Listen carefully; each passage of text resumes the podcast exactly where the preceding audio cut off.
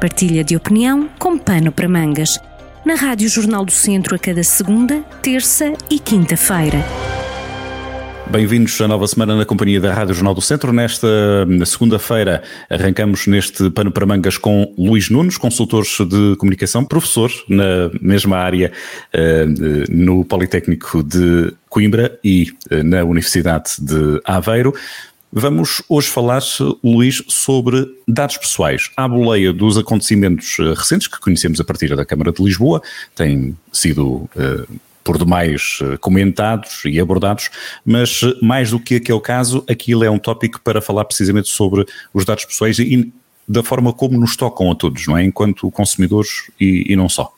Exatamente. Uh, o que veio a público relativamente ao caso da Câmara Municipal de Lisboa, que terá passado dados pessoais de manifestantes uh, embaixadas estrangeiras ou potências estrangeiras, nomeadamente a Rússia, é um caso uh, disparatado que, que, que, só nos pode provocar alguma preocupação. Como é que num Estado de Direito e uma democracia como é a nossa, o direito à livre manifestação, consagrado na Constituição, nos direitos humanos, na Carta dos Direitos Europeus, pode, de alguma forma, ser levado a que haja passagem de dados e identificação de pessoas que comunicam que vão organizar uma manifestação uh, e esses dados pessoais possam ser passados a potências estrangeiras com objetivos e fins que, que não estão devidamente identificados. Portanto, a não ser que se tratassem de uh, criminosos internacionais ou outra coisa do género, à partida podemos assumir que são uh, cidadãos nacionais ou estrangeiros que estão a residir em, em Portugal e, portanto, têm, têm os seus direitos e liberdades e garantias que deviam ser intocáveis nesse aspecto e, portanto, a sua segurança física, pessoal, a sua, informação, a sua segurança de informação nunca devia ter uh, sido posta em causa, seja numa manifestação em Lisboa ou noutro sítio qualquer. Portanto, isso uh, uh, foi um caso, ou, ou, está a ser um caso, que independentemente das questões legais, isto é, do, do enquadramento legal que possa justificar um, essa passagem de informação, é, é, coloca sobretudo uma questão de legitimidade e uma questão de uh, quase ética daquilo que é a percepção daquilo que é o nosso Estado de Direito face àquilo que são outros enquadramentos uh, políticos e legais uh, de outras potências, nomeadamente da Rússia, que neste caso dificilmente se pode comparar àquilo que é o nosso sistema ideológico. O que me pareceu também interessante foi depois o posicionamento que, que se está a fazer deste caso no contexto do, da proteção de dados pessoais, nomeadamente o Regulamento Geral de Proteção de Dados Pessoais, eh, que é um enquadramento legal eh, definido no quadro da União Europeia que supostamente nos eh, dá a todos, enquanto cidadãos, consumidores, trabalhadores, etc., enquanto indivíduos titulares de, de, de dados, e portanto titulares de dados e informações pessoais, dá-nos um conjunto de direitos novos, reforçados, eh, e que muitas vezes não temos consciência nem desses direitos, mas ao mesmo tempo não temos consciência o que é que acontece à informação que nós veiculamos. Eh, e isso, na minha e área. Muitas vezes até de que tipo de, que tipo de informação se trata. Exatamente. Na, na, na, minha área de trabalho eh, e, e, de formação, que é na área do marketing, a exploração dos dados pessoais é uma arma muito importante, não só do ponto de vista de comunicação, como também de, de ações de marketing propriamente ditas. Um, e aqui o que nós temos que eh, perceber é que nós, enquanto consumidores, cidadãos, muitas vezes fornecemos dados a entidades uh, para usufruir de um determinado serviço, sem termos exatamente noção o que é que vai acontecer a esses dados. Nem o que vai acontecer, nem quem é que vai gerir esses dados. E há casos muito uh, simples do dia a dia em que nós beneficiamos da utilização e da, da, manipulação de dados pessoais em grande escala, sem termos exatamente noção que o serviço que nós usufruímos advém do acesso a esses dados pessoais. Um, um, exemplo muito, muito simples, muitos de nós usamos uh, para conduzir, para nos orientar numa cidade, uh, o Google Maps, por exemplo, ou outro sistema qualquer de GPS, e o Google Maps o que faz quando nos sugere, por exemplo, rotas alternativas porque uma determinada estrada está com muito trânsito, ele faz essa informação, presta-nos essa informação com base no número de telemóveis, neste caso Android, que estão a utilizar o, o, sistema operativo da Google, um, e, e, e, basicamente o que ele faz é registrar o número de telemóveis que se encontram numa determinada via, e portanto ele assume que aquela via está entupida com automóveis e portanto vai-nos sugerir uma via alternativa.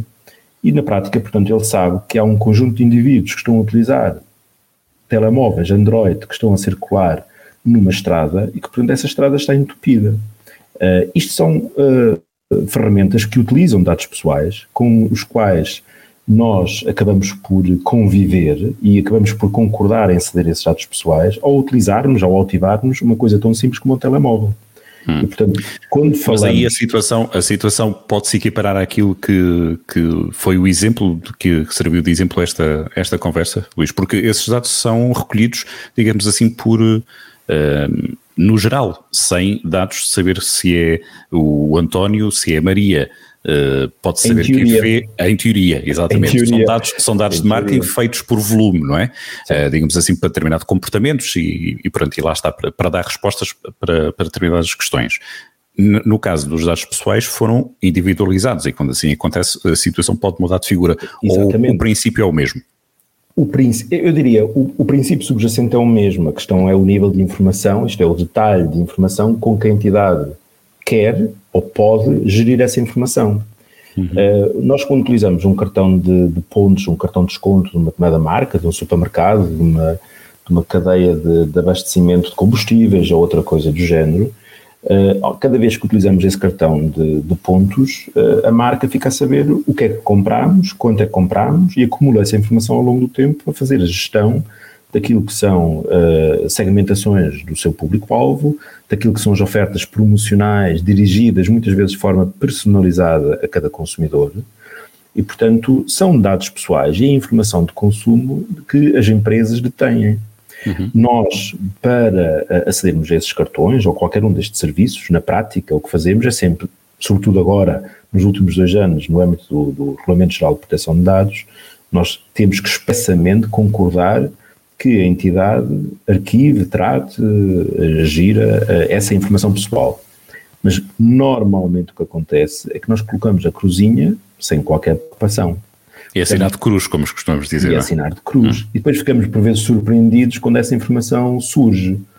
Um, a questão dos telemóveis, por exemplo, durante a pandemia, uh, surgiram muitas vezes uh, informações, notícias, um, baseadas uh, nesta informação dos telemóveis, de que haveria maior ou menor circulação de pessoas, apesar de haver confinamento.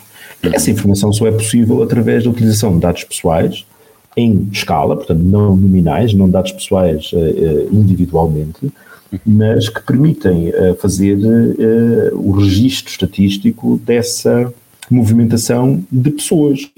E, e nós, eu costumo dizer que não existem grupos, o que existem são um conjunto de indivíduos.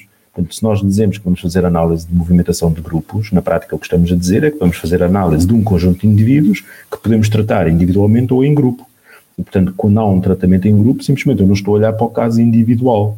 Porque no limite do dado pessoal, quando estou a falar de telemóveis, é o número de telefone associado, ou a conta de um Gmail, ou a conta de um Facebook, que aí já estamos a falar sempre da identificação pessoal que me permite chegar a um indivíduo em concreto. Uhum. Uh, isto, do ponto de vista das empresas, neste momento, uh, ao nível do Regulamento Geral de Proteção de Dados Pessoais, é levado muito a sério, porque as coimas que a legislação prevê são muitíssimo elevadas. Ainda muito recentemente, nos últimos dias, houve um caso a este nível, que foi em França, na, na cadeia de mobiliário IKEA, em que o, o diretor-geral foi condenado e a, e, a, coima é não só monetária, de, superior a um milhão de euros, como o diretor-geral foi condenado a uma pena de prisão. Eh, porquê? Porque a empresa estava a implementar um sistema de vigilância dos seus funcionários. Isto de uma forma não legitimada, não uh, oficializada, portanto, sem o conhecimento e sem a autorização dos, dos respectivos funcionários. Uh, esta coima é aplicada precisamente no âmbito da proteção de dados pessoais. Porque sejamos consumidores, sejamos trabalhadores ou cidadãos, ou residentes num determinado país, uhum. nós temos direito à nossa privacidade e nós temos o direito de exercer os nossos direitos políticos, direitos uh, cívicos, mesmo dentro dessa garantia de proteção de privacidade. Uh, não só dentro do Estado em que vivemos, se cumprirmos a lei as entidades oficiais não têm nada a ver com aquilo que eu ando a fazer na minha vida civil ou de manifestação política ou manifestação de outro género qualquer, muito menos se admite que haja passagem de informação a este nível para potências ou entidades externas. E, portanto, o que aconteceu uh, no caso de Lisboa é grave a todos os níveis. Portanto, se uma marca hoje em dia tem que pedir autorização expressa para usar os meus dados pessoais e tem que me dizer o que é que vai fazer com esses dados pessoais, o mesmo acontece com uma entidade pública que, por ordem de razão, tem muito maiores responsabilidades em garantir a segurança dos meus dados pessoais. Basta pensar que a legislação atual, por exemplo, eh, não permite que sejam tiradas fotocópias ou cartão de cidadão sem que haja uma, uma, uma, uma, declaração expressa por parte do seu utilizador que autorize, e para que fim é que autoriza, um, a utilização dessa cópia. Portanto, sabemos, que, a... sabemos que, isso, que isso, nesse aspecto, no, no, uh, no dia a dia, não é prática.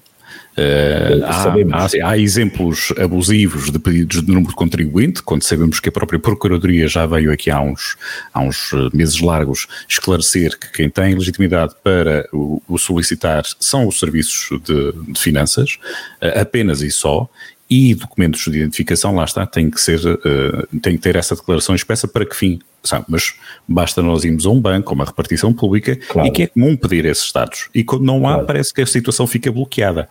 Uh, esses Mas, esclarecimentos, no mundo em que cada vez mais nós somos atirados para o digital, um, mais rapidamente na saída da, da, pandemia e também, por exemplo, nesta, neste enquadramento do, do, do programa de, de, resiliência, se fala no, volto no, no aposta no digital e é esse o caminho que estamos todos a fazer em Portugal, mas não só. Qual é o destino, qual é as formas de acesso de informação, de esclarecimento e de defesa que cada um de nós tem para saber até que ponto é que está, eh, digamos assim, seguro naquilo que partilha e naquilo que não dá autorização. Essa é, pode ser uma questão a debater nos próximos tempos, não é? Segurança absoluta nunca haverá. Nunca há, seja, exatamente. Isto nunca haverá, não há sistemas seguros. Sim. Dizer, os bancos eram assaltados. É uma ilusão. Continham dinheiro nos cofres, tal como hoje em dia os, os digitais, os cofres digitais são assaltados, as nossas passwords são roubadas, etc. O importante aqui é, é o, o cidadão ou o consumidor ser informado e conscientemente uh, dar acesso aos seus dados ou dar autorização para a utilização dos seus dados para obter um determinado serviço ou uh, acesso a um produto que de outra forma não pode ter. Portanto, eu se vou a um banco e me pedem o cartão de cidadão, eu se quiser abrir uma conta, eventualmente, obviamente, tenho que dar o meu cartão de cidadão. A questão é, eu vou dar o acesso ao meu, aos meus dados de forma consciente. E, portanto, é diferente do que uma entidade que não me pediu autorização para utilizar os meus dados pessoais com um determinado fim, depois uhum. fazer o que quer com esses dados. Essa é que é aqui a, a, a grande questão, e no caso, voltando aqui ao caso de Lisboa, uma uhum. questão que envolve uma entidade externa, uma potência externa, com objetivos e um enquadramento legal eh, diferente do que uh, aquele que é o nosso em Portugal, na União Europeia de uma forma geral, tirando um caso ou outro exceção, em que apesar de vivermos no mesmo espaço civilizacional, começamos a ter também alguns casos um, em que estas questões do Estado de Direito e da proteção das liberdades e garantias é interpretado de uma forma ligeiramente diferente. Acreditas, só para finalizar, que esta situação não teria ganho uh, o interesse que acabou por, por suscitar se do outro lado não estivesse uma embaixada uh, da Rússia? Se houvesse outro país, noutra situação que não alinhasse do outro lado lá da barricada nesta altura, isso nunca, nós, nunca iria nós, ser. Sim, ou seja, nós, é evidente que uh, ao nível dos, dos sistemas de informação, uh, de segurança, naturalmente que haverá trocas de informação no que diz respeito a cidadãos procurados, cidadãos com indícios criminais ou até considerados, por exemplo, terroristas uh, dentro de determinados uh, padrões de avaliação. A Rússia, neste caso, continua a estar num bloco e numa posição de oposição de oposição àquilo que nós consideramos ser eh, o, o, mundo ocidental e a nossa concepção. Mas se nós olharmos para o bloco, por exemplo, da NATO, nós temos uma Turquia que eh, ainda não muito, há muito tempo pediu à Alemanha dados de manifestantes, de manifestantes turcos residentes na Turquia que estavam a manifestar contra o Erdogan. Uhum. Uh, e, e, portanto, nós olhamos para este caso, primeiro porque estamos num contexto político, de eleições políticas, e em que um dos candidatos à Câmara de Lisboa, naturalmente tem aqui alguma responsabilidade, direta ou indireta. E depois, o destaque que é dado a esta questão tem a ver precisamente por ser a Rússia uh, que continua no nosso imaginário como o, o, grande inimigo que advém da Guerra Fria e de uma eventual nova Guerra Fria que se tem vivido nos últimos anos. Muito bem, com toda a certeza um, um assunto a ir uh, evoluindo, seja por uh, algum acontecimento novo ou pelo evoluir da própria, da própria situação do tratamento de Estados e de pessoas quanto a esta questão dos, dos dados pessoais. Obrigado, Luís Nunes. Até daqui a duas semanas. Até lá, tudo bom e saúde. Até à próxima. Partilha de opinião com pano para mangas, com podcast em jornaldocentro.pt.